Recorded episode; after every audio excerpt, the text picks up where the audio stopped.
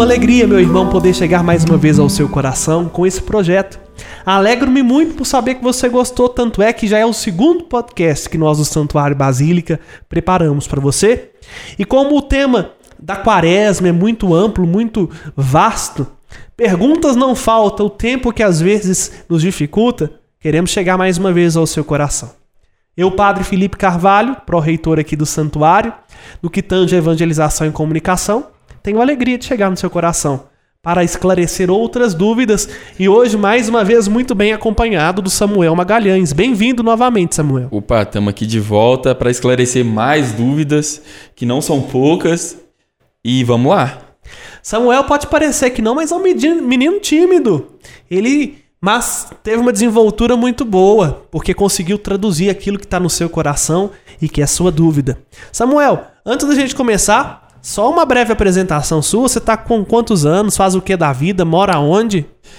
Eu sou o Samuel, tenho 23 anos, eu trabalho aqui no santuário, eu, na Z2. Eu queria até mandar um abraço pro pessoal da Z2, o Daniel, o Gabriel, que são meus companheiros de trabalho. E eu moro aqui, eu sou de Caeté, natural de Caeté. E eu tô aqui hoje a convite do padre Felipe, que é um grande, tá, tá se tornando um grande amigo, para aqui tá participando desse podcast aqui. E vamos lá. Maravilha, Samuel. Muito bem-vindo, obrigado por ter aceitado esse convite e ser porta-voz das dúvidas. Tá sendo um prazer você... aqui estar tá aqui conversando com você e com o povo de casa também, né? Porque você tem se despontado nesse caminho de fé e tenho certeza que as dúvidas suas são as dúvidas do coração de muita gente. E então, o que, que você manda para nós hoje sobre a quaresma? Então, hoje eu queria falar um pouco da espiritualidade. O que é, quais orações a igreja indica? Esse caminho espiritual mesmo.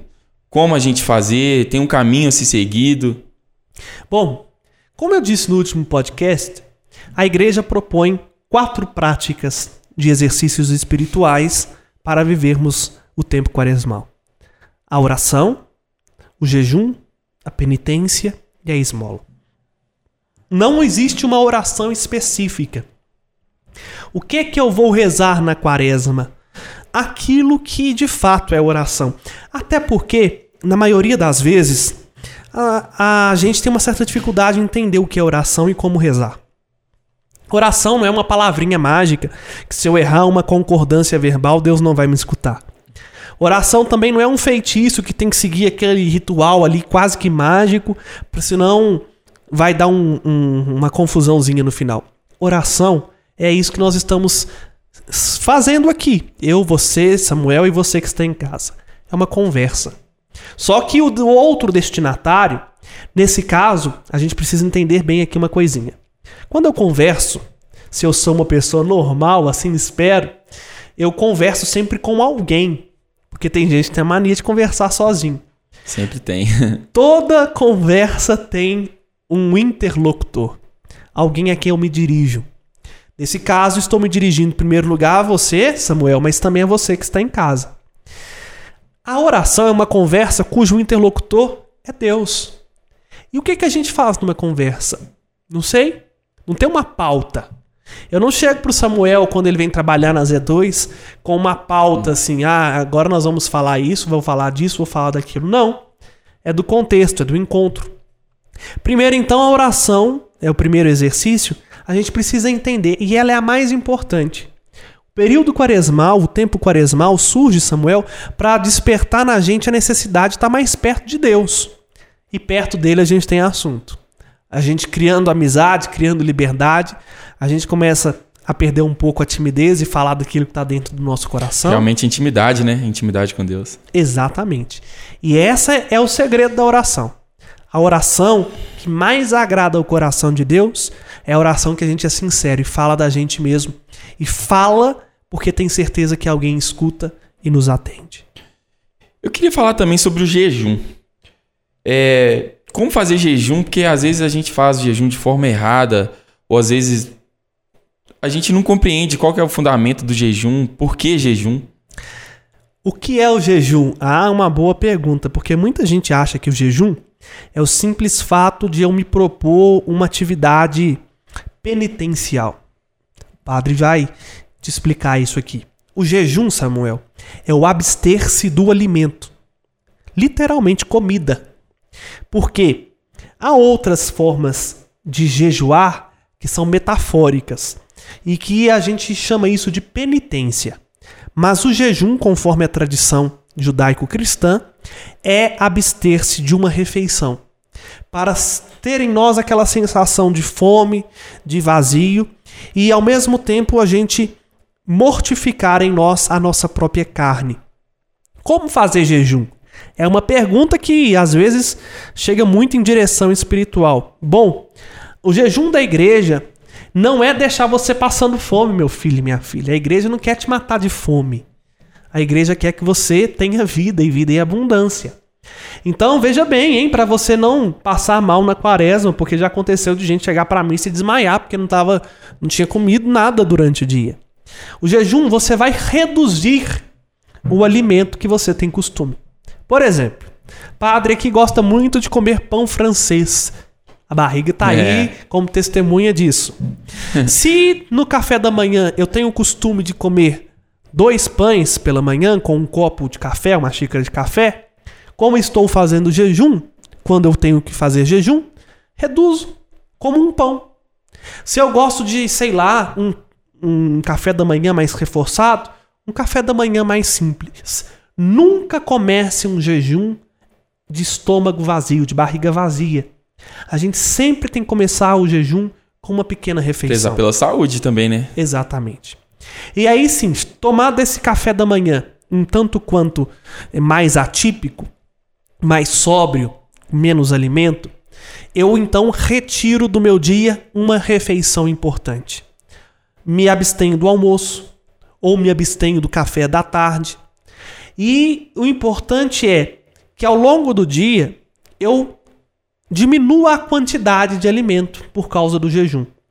Se eu não me abstive do almoço, vou almoçar, vou abster-me do café da tarde, se eu tenho o costume, sei lá, de pôr duas colheres de arroz duas de feijão, coloco uma colher de arroz, uma de feijão, meio bife, para que eu sempre sinta em mim a necessidade de algo a mais. Tem essa sensação de incompletude.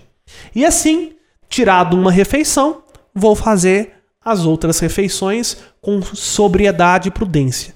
Não é ficar sem comer o dia todo, insisto. É tirar uma refeição e ter sobriedade nas demais. Então, pelo que você está me dizendo aí, penitência e jejum têm suas diferenças, né? Exatamente. A penitência é para corrigir um vício. Tanto é que você já deve ter visto que o nome primeiro da penitência é de um sacramento. Quando você vai arrependido dos seus pecados e procura um padre, você vai receber o sacramento da penitência, não é isso? Sim. E lá você vai receber também uma penitência. O que é a penitência? A penitência é um exercício de reparação. E por isso nós somos chamados a fazer a penitência também na quaresma. Porque ao longo da vida, o cachimbo vai pondo a boca torta. E a gente vai perdendo um pouco a estribeira. Então a penitência é uma prática onde eu deixo de fazer algo, a maioria das pessoas fazem isso, deixa de beber bebida alcoólica, deixa de comer doce, deixa de, sei lá, comer pão francês, sempre tira algo da alimentação, mas não é só. Eu posso também passar a fazer algo. Posso passar a fazer a posso passar a fazer uma atividade física com frequência, acrescentar uma prática de devoção, não sei, rezar o terço todo dia, como forma de corrigir os meus más vícios e me aproximar de Deus. É importante falar isso, porque muita gente acha que o período quaresmal é o tempo que a gente tem para unir o útil com o agradável, né? E aí Aproveitar começa... uma coisa, né? Sim. Já vou fazer as duas de uma vez, por exemplo. Eu preciso fazer uma dieta para perder peso. Ah, então vou aproveitar. Minha penitência nesse, me... nesse tempo de quaresma desse ano vai ser fazer a dieta. Toma vergonha na sua cara. Se você precisa fazer dieta, começa hoje. A quaresma é para te aproximar de Deus.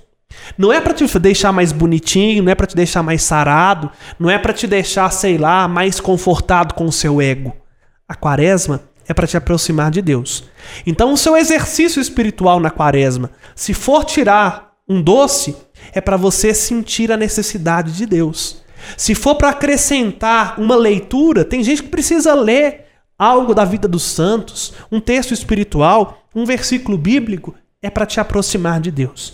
É um exercício, de fato, onde nós vamos criando virtude. Porque a igreja, na sua sabedoria, inspirada pelo Espírito, sabe disso. Ah, hoje nós temos auxílio da psicologia e toda a ciência contemporânea. Se a gente faz uma ação repetida por mais de 28 dias, isso tem a chance de virar hábito dentro de nós. Foi assim que você aprendeu a escovar dente, Samuel. Você foi repetindo aquilo ali por uma série de dias e hoje eu acho que é um hábito seu. É um hábito saudável, inclusive, né, pessoal? Exatamente. E, opa. E há também hábitos não tão saudáveis que incorporou na vida da gente como pelo mesmo jeito. A gente foi repetindo aquilo. A gente foi ensinado a fazer isso, né? Sim. Os 40 dias não me ajuda a criar um hábito de fé, um hábito espiritual, um hábito de intimidade com Deus, para que eu possa levar aquilo para a vida. Porque não vai adiantar você fazer uma penitência se fica no relógio. Ai, vem cá, relógio. Se você fica no relógio, falta 3 minutos para a quaresma acabar. 2, 1, e faz tudo ao contrário daquilo que você fez durante 40 dias. Você jogou fora. Porque no fundo você não estava querendo aproximar de Deus. Você estava querendo massagear o ego, ficar bem na fita, cumprir o preceito, sei lá. Não queria aproximar-se de Deus. A penitência é aquilo que você se propõe a viver para a vida toda, porque te aproxima mais do seu Criador e te torna uma pessoa melhor. Nisso aí que você tá me falando, já me veio até uma questão aqui da coisa da carne, que eu acho que essa é uma dúvida minha e de muita gente que vai estar tá ouvindo a gente agora. O porquê da, da carne, assim? O, o, é, muita gente para de comer carne na quaresma. O que, qual a explicação que a igreja fala para a gente da carne? Bom, gostaria até de citar novamente, novamente, o padre está caducando. Nós não citamos o catecismo da igreja católica. Vou citar o catecismo da igreja católica no que se refere a, a esta questão justamente da abstinência da carne. É, o catecismo ele vai nos ensinar que a igreja pede para nós que nos abstenhamos da carne durante duas ocasiões no ano, especificamente na quarta-feira de cinzas e na sexta-feira santa. Na quarta-feira de cinzas, porque a gente inicia-se o tempo de conversão.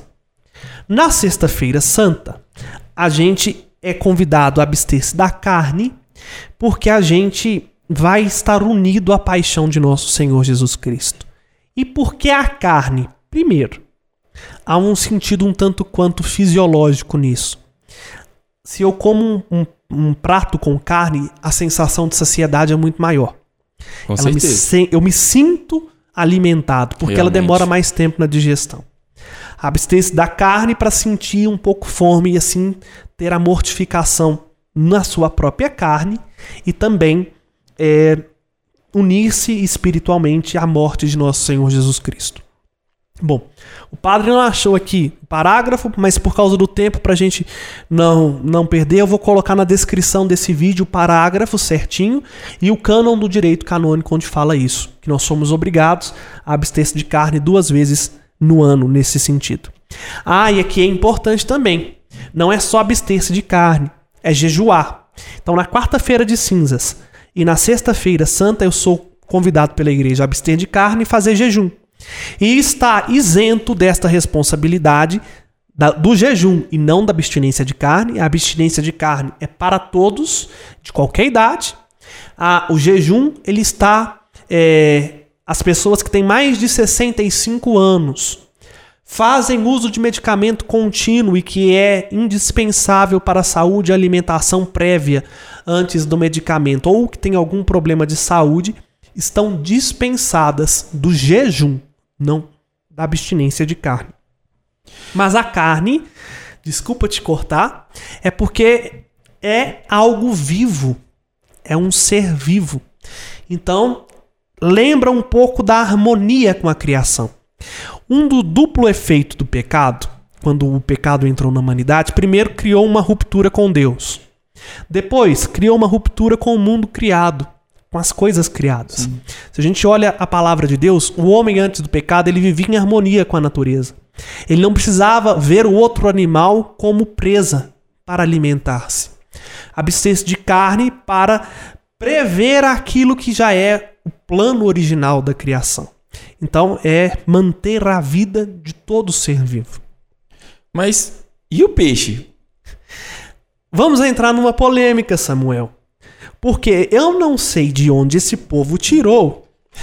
eu não, até onde eu sei, se você souber de qual documento da igreja, e quando eu falo documento da igreja, eu estou falando os documentos do magistério, isto é, de algum papa ou de algum concílio da igreja, que fala de peixe. É Porque... que a gente tem esse costume, a gente substitui, né? Exatamente. Troca carne vermelha por peixe. É o famoso jeitinho brasileiro. peixe é carne. Peixe é carne. É carne. É um ser vivo. É um ser vivo, é proteína. Então, na quaresma, se você se propôs a não comer carne, meu filho, então especifica bem qual é a sua penitência com Deus. Se é não comer carne ou se não é não comer carne vermelha. Porque na quarta-feira de cinzas e na sexta-feira santa, a igreja tira de você até o peixe. A igreja pede para que você abstenha-se de tudo que é carne. Ovo não é carne. Você pode comer ovo, omelete. Macarrão não é carne. Você pode comer macarrão. Vegetais não são carne, e etc. Mas carne de boi, carne de porco, frango e, e, e peixe é carne. É um ser vivo. Então abstenha-se. Duas vezes no ano que você ficar sem comer nenhum tipo de carne não vai te matar, não. Muito pelo contrário talvez vai ser um alerta para você aprender a estar mais perto de Deus. Eu acho que essa questão aí vai pegar muita gente, porque eu mesmo esse esclarecimento foi excelente, porque a gente via o peixe como assim, ah, não vamos comer carne vermelha, vamos comer peixe. É, isso não é, é um subterfúgio, né? Viram tudo no Brasil, eu não sei se no outro país, eu nunca saí do Brasil. O jeitinho brasileiro é bem Brasil, famoso. No Brasil a gente dá jeitinho até para as coisas de Deus. Então, Vamos fazer a coisa certa? Abstenha de carne na quarta-feira de cinzas e na sexta-feira santa. E abstenha-se, se for mais claro, do peixe também. Não vai fazer diferença. Você vai ter outra oportunidade para fazer uma bacalhoada. Quem sabe a bacalhoada na Delícia, Páscoa, o almoço de família, uma bacalhoada e depois os doces, os chocolates. Pensa nisso com carinho. Aqui a gente já falou de jejum e penitência. Você já explicou pra gente que é jejum. Mas o, o que é penitência? A penitência, como eu havia começado a explicar, é uma forma de corrigir um hábito meu. Todo pecado é uma ruptura, Samuel. Quando eu peco, acontece duas coisas. Eu tenho a culpa do pecado. O que é a culpa do pecado? É aquilo que o pecado faz em si. Sei lá. Falei mal de alguém. A culpa do pecado é o fato de ter falado. Mas há uma pena. Qual é a pena do pecado? Em palavras é, vulgares, comuns para tentar explicar para você, a pena do pecado é a consequência do pecado. Tudo tem uma consequência. Tudo tem uma consequência. Deus me perdoa da culpa. Eu estou perdoado do pecado. Mas as consequências estão aí. Elas Por exemplo, vêm, com certeza. Se eu pego um copo e taco no chão, eu posso ficar arrependido e ser perdoado o copo ter quebrado. Mas eu preciso agora reparar reparar aquela aquela consequência do copo ter quebrado. Como é que eu reparo isso? Não dá para colar, né? Vou comprar outro copo e põe no lugar. E quando há pecados que eu não consigo reparar, né? Isso é um tema para um outro podcast. Nós podemos falar disso depois. O purgatório tá aí para isso. Deus a misericórdia até nisso. Interessante como é que um tema vai puxando o outro, hein? Porque cometi um pecado gravíssimo, matei uma pessoa. E agora? Estou arrependido. Deus me perdoa perdoou, eu estou perdoado, eu não carrego comigo mais essa culpa. Deus não me culpa, não me culpa, mas eu não tenho condições de trazer a vida dessa pessoa de volta. É necessário não somente equiparar o mal, mas reparar aquilo que é consequência Excelente do mal. Excelente exemplo. Isso é que o padre nos, nos propõe quando a gente vai ao confessionário. A penitência não é só o Pai Nosso Ave Maria que a gente reza ali. Porque às vezes o Pai Nosso Ave Maria é porque é a consequência não tem como reparar. Como eu vou reparar uma fofoca que faz mal para tanta gente, denigra a imagem de tantas pessoas? Então a penitência é um exercício que visa em primeiro lugar reparar aquilo que o meu pecado cometeu. Por isso que talvez é uma boa penitência nessa quaresma, controlar a língua dentro da boca, evitar fazer fofoca. É uma penitência, requer, requer luta, né? requer instinto, força. É uma boa penitência. Talvez ficar sem usar tanto o WhatsApp. Já pensou? A gente está tão preso nisso, né? A gente tirar somente um tempo do dia, não sei, vou usar o WhatsApp só à noite. E viver mais o tempo presente, enfim. A penitência é para me corrigir, como eu já havia dito mais cedo, de algum mau hábito, mas ao mesmo tempo para equiparar ou reparar os danos que peca o pecado causou em mim, no mundo e com as outras pessoas. A gente não faz penitência aos domingos? Não. Interessante. Por que não? Porque o domingo na igreja é o dia que o Senhor ressuscitou. Todo domingo na igreja é Páscoa. Mesmo os domingos da quaresma? Mesmo ou... os domingos da quaresma. Os domingos nós celebramos a vitória de Jesus sobre o pecado e a morte. Por isso que no domingo eu estou isento da penitência. Como eu havia dito no outro podcast. Lembram? São seis domingos que eu não faço penitência, que eu não faço jejum. A gente não faz jejum quando o noivo está presente, não é isso que Jesus diz no Evangelho? Exatamente. Dias virão em que o noivo vai ser tirado, então eles jejuarão. O domingo para nós é sempre o dia pascal. Se a Páscoa é um ponto na, na, no ano que gira todo o ano litúrgico, a nossa Páscoa semanal é o domingo. Por isso, na liturgia, nós cantamos o Glória, nós professamos a fé. A missa de domingo ela é o centro de toda a semana, porque nela nós atualizamos o evento pascal. Por esse motivo, a igreja ao estar presente diante de Jesus ressuscitado, ainda na quaresma, a gente é, não é, é convidado a não fazer a penitência, a não fazer o jejum no domingo. Porque a gente leva esses 40 dias, a gente acha que seguir todos, arrisca, os 40 dias seguidos. Sim. Mas você tem 40 dias, como eu já disse no outro podcast. Você pega os 43 dias do tempo litúrgico da quaresma, subtrai os domingos, dá 37, mas os três dias do tríduo pascal, nós temos 40 dias de penitência. É, é muito interessante, eu acho que está esclarecendo muita coisa para muita gente. Sim, eu creio que sim, e espero estar esclarecendo suas dúvidas. Aqui, a gente estava falando de quatro pilares, por exemplo, da quaresma. Eu queria falar agora da esmola, por que esmola? Que a gente às vezes tem uma visão errada de esmola. Esmola, ah, vou dar uma coisinha que tá sobrando para alguém que tá na rua. O que a esmola simboliza na quaresma? Menino atento, lembrou dos quatro exercícios espirituais da quaresma. Já me perguntou da oração, do jejum, da penitência e agora o último, a esmola. Nota 10 com vamos estrelinha lá, pra você, Vamos lá, pessoal. Tá vendo? O pessoal de casa tá gostando e tem certeza que vai contratar, você vai fichar aí nos próximos Eita, podcasts. Tamo junto, pessoal. então, a esmola, ela tem um nome um tanto quanto diferente, vou até pesquisar. Cobra do padre. Na quaresma, uma humilia relacionada à esmola vai ser para explicar o porquê desse nome. Porque de cor eu não sei te dizer. Mas ela não é tirar o que me sobra para dar a alguém. A esmola é ver que o outro precisa de algo e eu ter condições de ajudar nisso.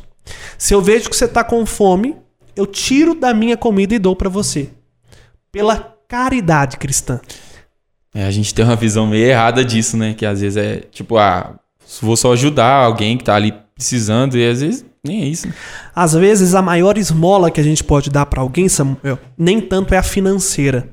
Porque essa é um tanto quanto fácil, apesar de dinheiro ser sempre um problema para muita gente. Nem é tanto tirar uma roupa de frio para quem não, não tem um agasalho, isso a gente já faz em épocas do ano. A esmola que a gente nos custa é dar atenção.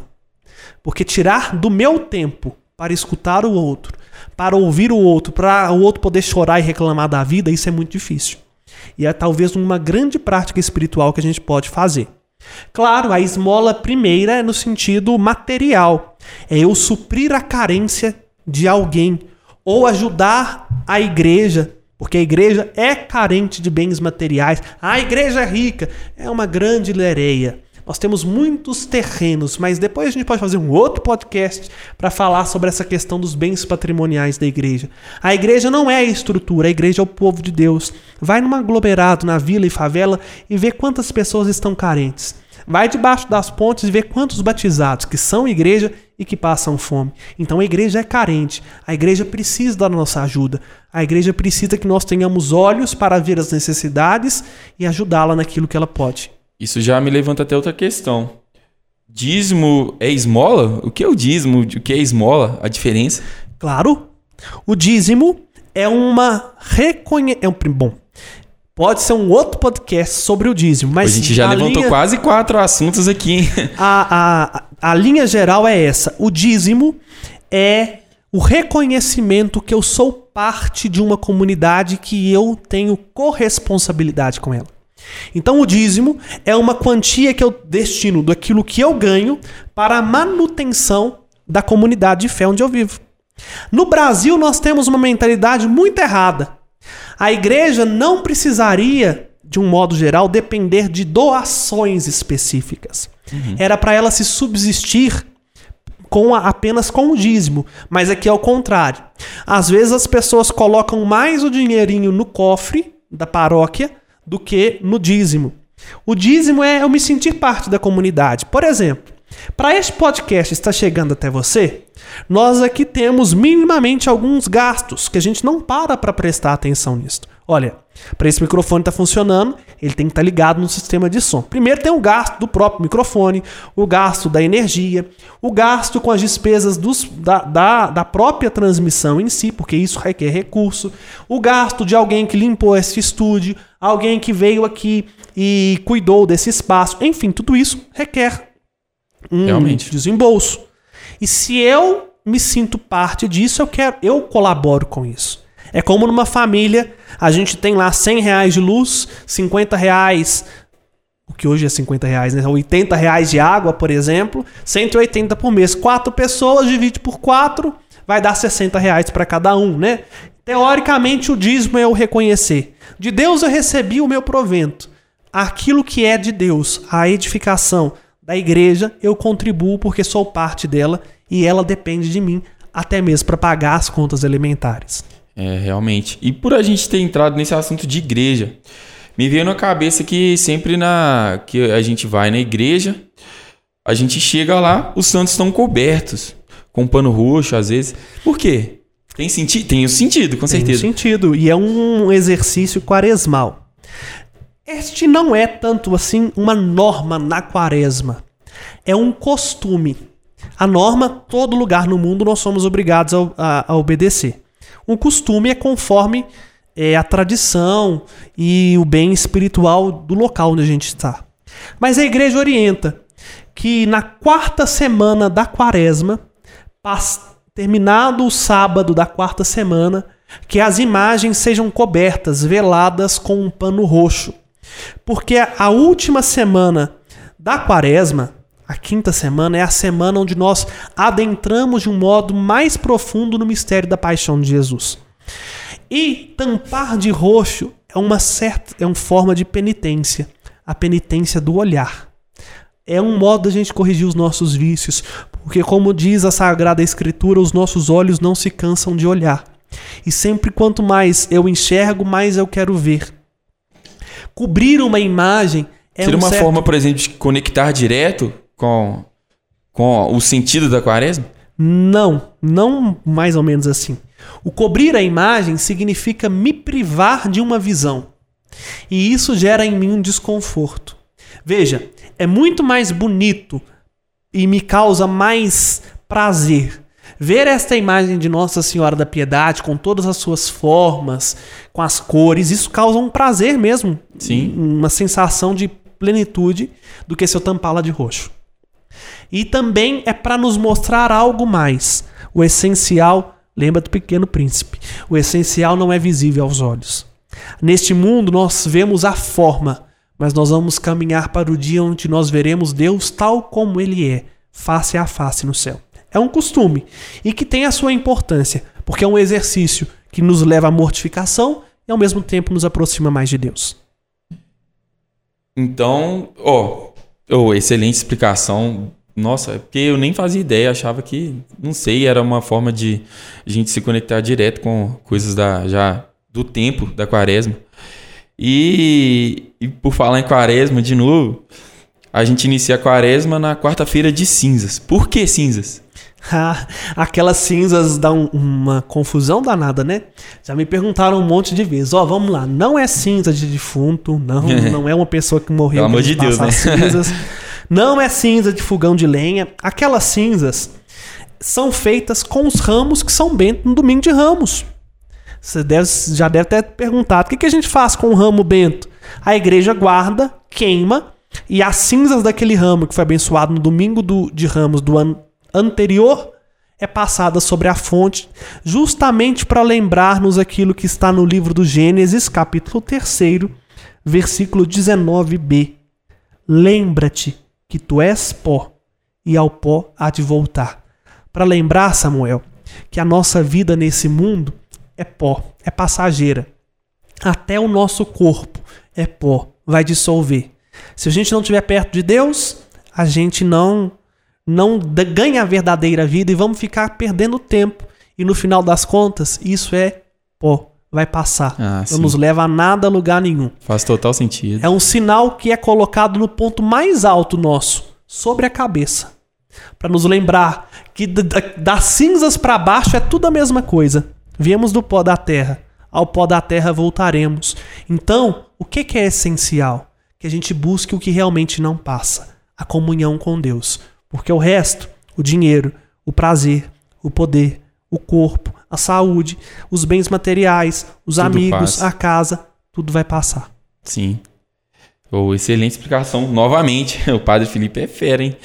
E outra coisa agora, eu como músico, já reparei que, acho que todo mundo, não temos na, nas músicas da missa, não temos o Glória e também não temos o Aleluia antes do Evangelho.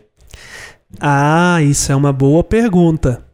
O Glória, ele é retirado de todo o tempo de preparação.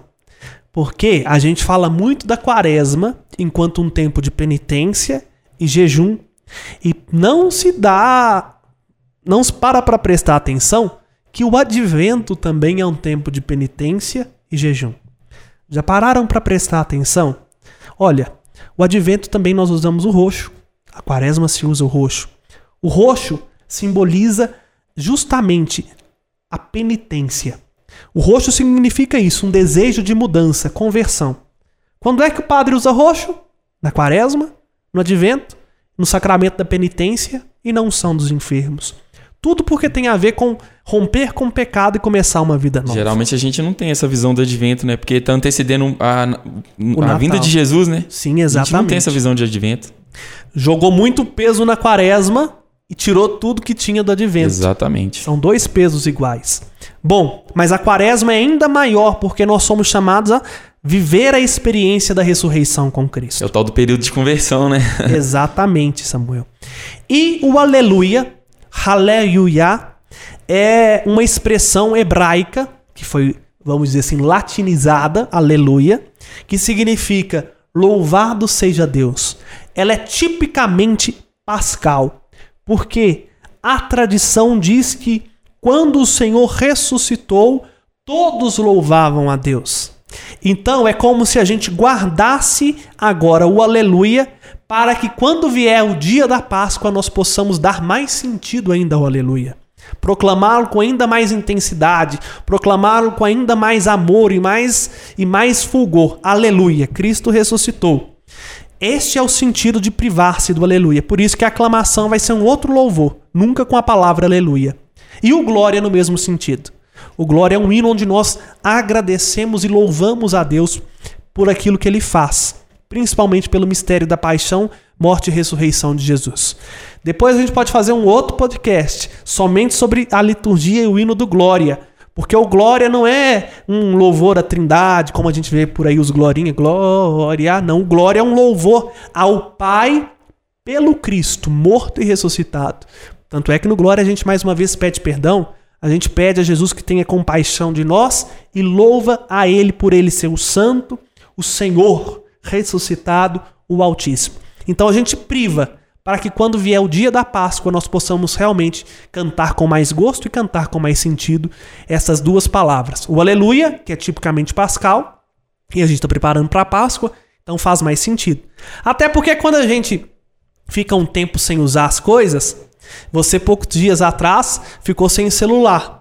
Então, quando você retomou o uso do celular, você ficou com mais felicidade, teve mais gosto. A gente valoriza mais até. E isso é justamente para valorizar o sentido no dia que precisa realmente fazer sentido, que é o dia da Páscoa. Padre, eu espero que as dúvidas que eu tinha foram todas esclarecidas para mim. Eu espero que tenham sido também para o pessoal que estava ouvindo a gente. Eu agradeço, Samuel, você ter se disposto a nos ajudar nesse Vencendo caminho. Vencendo a timidez, hein, pessoal? Porque não está sendo fácil para mim, não. É verdade. e obrigado pela sua generosidade. Isso é uma esmola penitencial.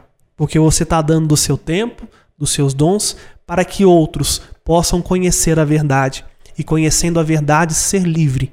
Porque diz Jesus: Conheceis a verdade e ela vos libertará. A verdade para nós é uma pessoa. É essa pessoa que eu desejo que te ajude nessa caminhada quaresmal rumo ao coração de Deus. Que Ele, o Senhor, te abençoe, te guarda e faça com que sua vida seja plena de sentido.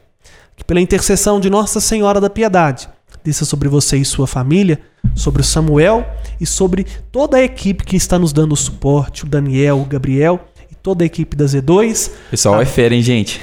Exatamente. Que desça sobre vocês a bênção de Deus Todo-Poderoso, o Pai, Filho e Espírito Santo. Obrigado pela Amém. companhia. Obrigado, Samuel. E em breve, um outro podcast. Fique aí e nós vamos contar com a sua ajuda. Como disse, compartilha, fala com as pessoas. Vamos divulgar para que mais pessoas possam ter acesso àquilo que é a verdadeira fé cristã católica e que às vezes achamos que conhecemos, mas temos uma certa preguiça de aprofundar no conhecimento. Deus seja louvado pelos meninos que tiveram essa iniciativa. Deus seja louvado por você que está aí conosco. E espero te ver no próximo podcast. É, pessoal, foi um prazer enorme estar aqui conversando com o Padre Felipe. Eu vou pedir agora a vocês aí para compartilhar esse, esse podcast e vamos curtir, vamos falar para o pessoal que tá, tá rolando esse podcast, que eu tenho certeza que vai esclarecer muita coisa daqui para frente. E vamos lá, galera, inscreve no canal aí, Mãe Piedade. Vamos lá, tamo junto. Um abraço, pessoal.